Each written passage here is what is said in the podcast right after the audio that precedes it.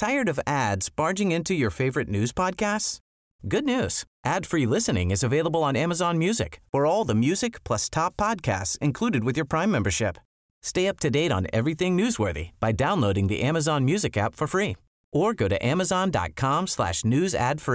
That's amazon.com slash to catch up on the latest episodes without the ads.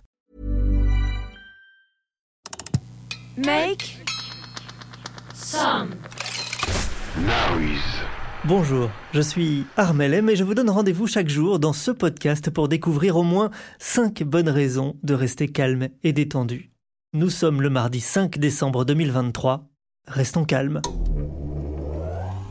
Dès son incarcération en 2016, l'assaillant bénéficie d'un traitement médical. Le suspect de l'attaque au couteau commise à Paris. Fichier S, troubles psychiatriques lourds. Parquet national antiterroriste, un autre individu radicalisé. Association de malfaiteurs terroristes. Profil psychiatrique.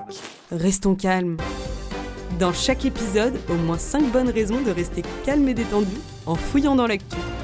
L'actu est vraiment vraiment sombre, mais dans ce podcast, nous essayons de regarder vers la lumière, de trouver des infos positives, des infos qui permettent de rester un tout petit peu calme, malgré le contexte anxiogène.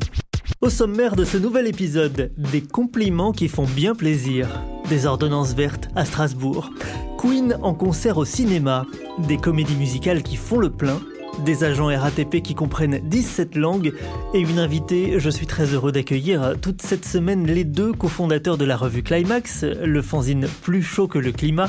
Lorraine et Dan viennent au micro en alternance. Alors Lorraine Boudard a-t-elle une bonne nouvelle à nous raconter dans le domaine de l'écologie? On va le savoir très vite. Restons calmes. Un podcast à respirer profondément chaque matin dès 7h. Chers amis, vous qui prenez le temps d'écouter ce podcast le plus souvent possible, j'espère, j'aimerais vous remercier et vous faire un beau compliment. Vous sentez très bon aujourd'hui. Je me permets ce petit compliment car il paraît que c'est bon pour la santé mentale. Je lis dans le Figaro, là, qui consacre un article aux vertus du compliment, il est très agréable de s'entendre dire qu'on a bien fait son travail ou que son gâteau est délicieux. Mais la puissance du compliment va bien au-delà. Il renforce le comportement, explique Jérôme Palazzolo, un psychiatre cité par le journal. Félicité pour ses talents, la personne aura envie de reproduire ce qu'elle a fait. À l'inverse, si personne ne remarque ce qu'elle a accompli, elle se demandera pourquoi continuer puisque personne ne remarque ses efforts. C'est super important dans le boulot par exemple. On a facilement tendance à noter ce qui va pas ou ce qui a été mal fait, mais complimenter quelqu'un pour son travail, ça le motive pour la journée, voire plus. Évidemment, ça ne marche que si on est sincère. Un supérieur qui vous dit bravo, t'es formidable, sans rien de concret derrière, ça passe pour de la manipulation. Tout le monde ne vit pas avec l'idée qu'il est important de faire des compliments, écrit le Figaro. Une personne qui a grandi avec l'injonction fait plaisir a plus de facilité à faire des compliments, mais la personne qui a grandi avec l'injonction soit parfait aura tendance à remarquer les 5% d'une tâche qui ne sont pas faits plutôt que les 95% réalisés, explique Sophie Morin, psychologue du travail. Donc, elles ne verront aucune raison de complimenter l'autre. C'est valable dans tous les rapports humains avec ses enfants, ses amis, ses collègues, etc.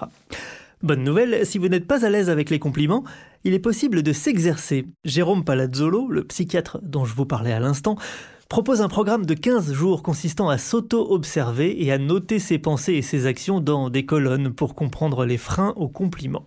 Voilà, pensez-y au boulot, entre amis ou en famille, les compliments sont bons pour le moral de tout le monde. Ça vaut aussi pour les présentateurs de podcasts qui parlent dans un micro sans voir les réactions des auditrices et auditeurs. N'hésitez pas à complimenter, euh, à commenter, pardon. Restons calmes. Agathe Lévesque, représentante autoproclamée de la génération énervée, nous parlera de logement dans quelques secondes avec une info réjouissante aujourd'hui mais qui l'énerve quand même, sinon c'est pas drôle. Mais d'abord, quelques bonnes nouvelles, en bref. Bonne nouvelle. Vous aimez les concerts? Vous aimez le cinéma? Allez donc voir des concerts au cinéma Après Taylor Swift et Beyoncé, Queen enflammera quelques salles de cinéma en janvier.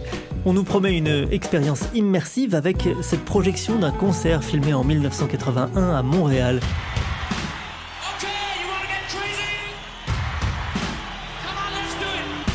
Connu sous le nom de Queen Rock Montréal, ce live était déjà sorti en VHS ou en DVD, mais je n'ai ni lecteur VHS ni lecteur DVD, alors euh, rendez-vous au cinéma. Bonne nouvelle Musique encore. Sur scène, les comédies musicales, les shows dansés et chantés cartonnent à Paris comme ailleurs, nous apprend le Parisien aujourd'hui en France. West Side Story, Mamma Mia, Dirty Dancing, Notre-Dame de Paris, Starmania, Molière, Le Roi Lion, un nouvel âge d'or en France pour le théâtre musical. Dans ce contexte tellement lourd, les gens ont besoin de rêver, de partager des moments de joie et d'amour devant de grands spectacles fédérateurs, analyse un producteur cité par le Parisien. Il faut avoir les moyens financiers de s'évader quand même. Ces super grosses productions avec orchestre font chanter le portefeuille avec certaines places à plus de 100 euros. Bonne nouvelle Des agriculteurs arrivent à se passer de glyphosate, cet herbicide classé cancérogène probable pour les humains. Et ça faisait la une du journal régional L'Ardennais lundi. Alors que la Commission européenne a autorisé l'utilisation du glyphosate pour 10 années de plus dans l'Union, des agriculteurs des Ardennes font le pari de travailler sans. Deux d'entre eux racontent comment ils s'y prennent dans le journal. Restons calmes. Un podcast à respirer profondément chaque matin dès 7h. À l'occasion de la COP28, la 28e conférence de l'ONU sur le climat qui se tient en ce moment à Dubaï, l'équipe du magazine Climax a élu domicile dans ce studio. Climax, le fanzine plus chaud que le climat.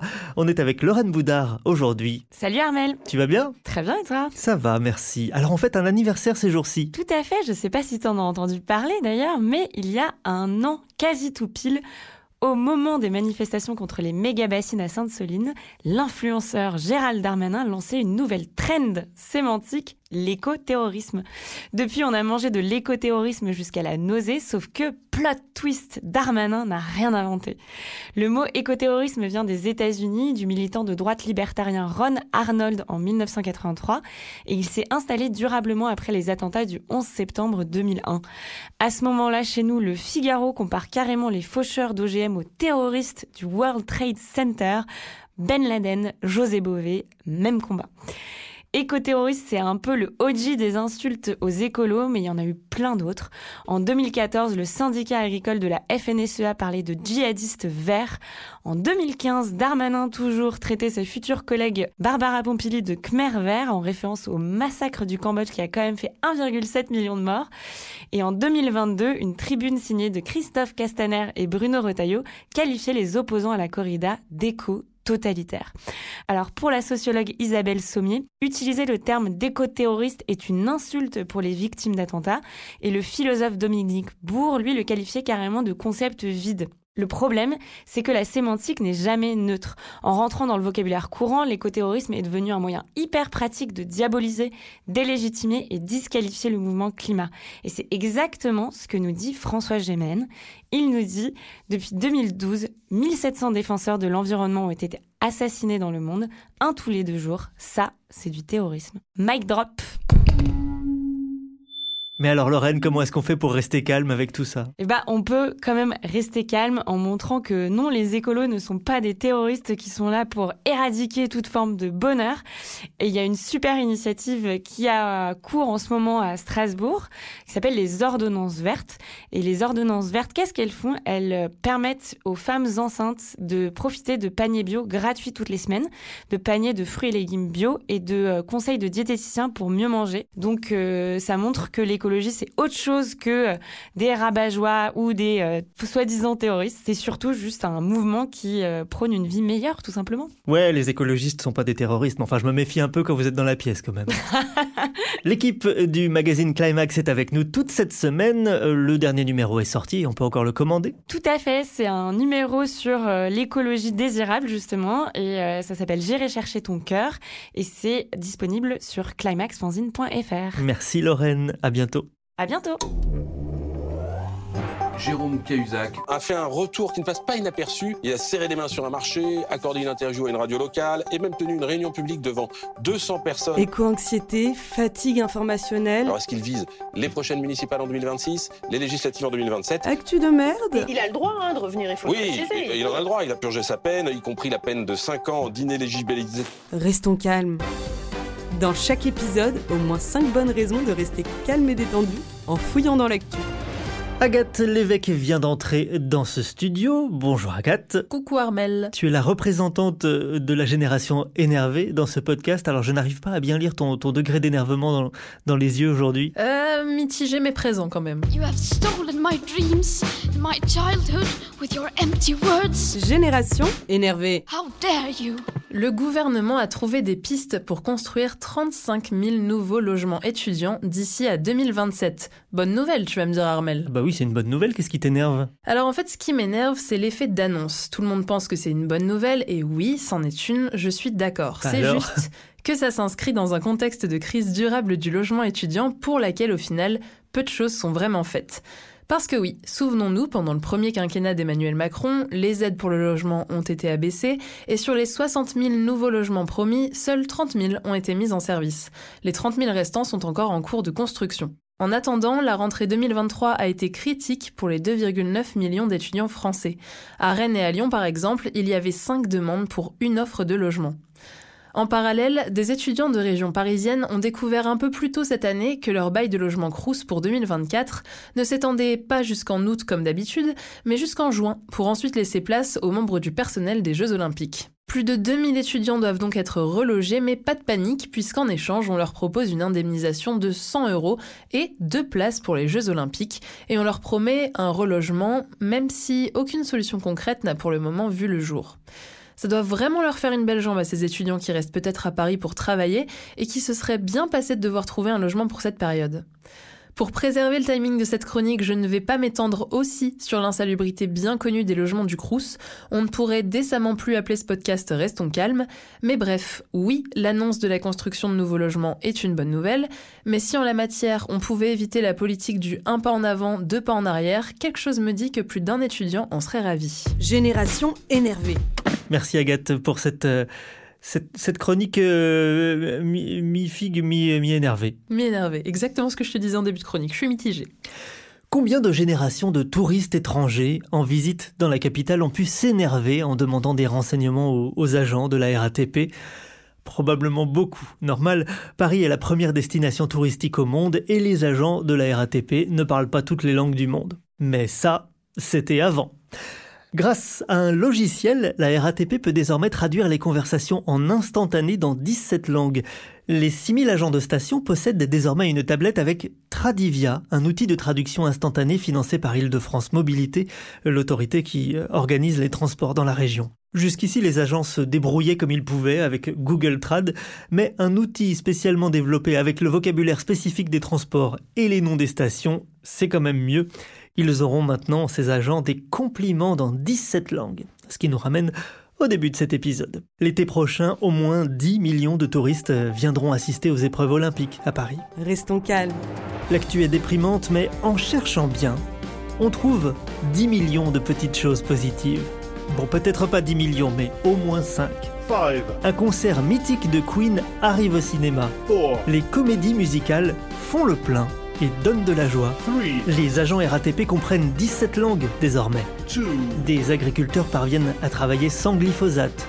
Et des ordonnances vertes remplissent des frigos de légumes bio. Voilà ce qu'on a trouvé aujourd'hui.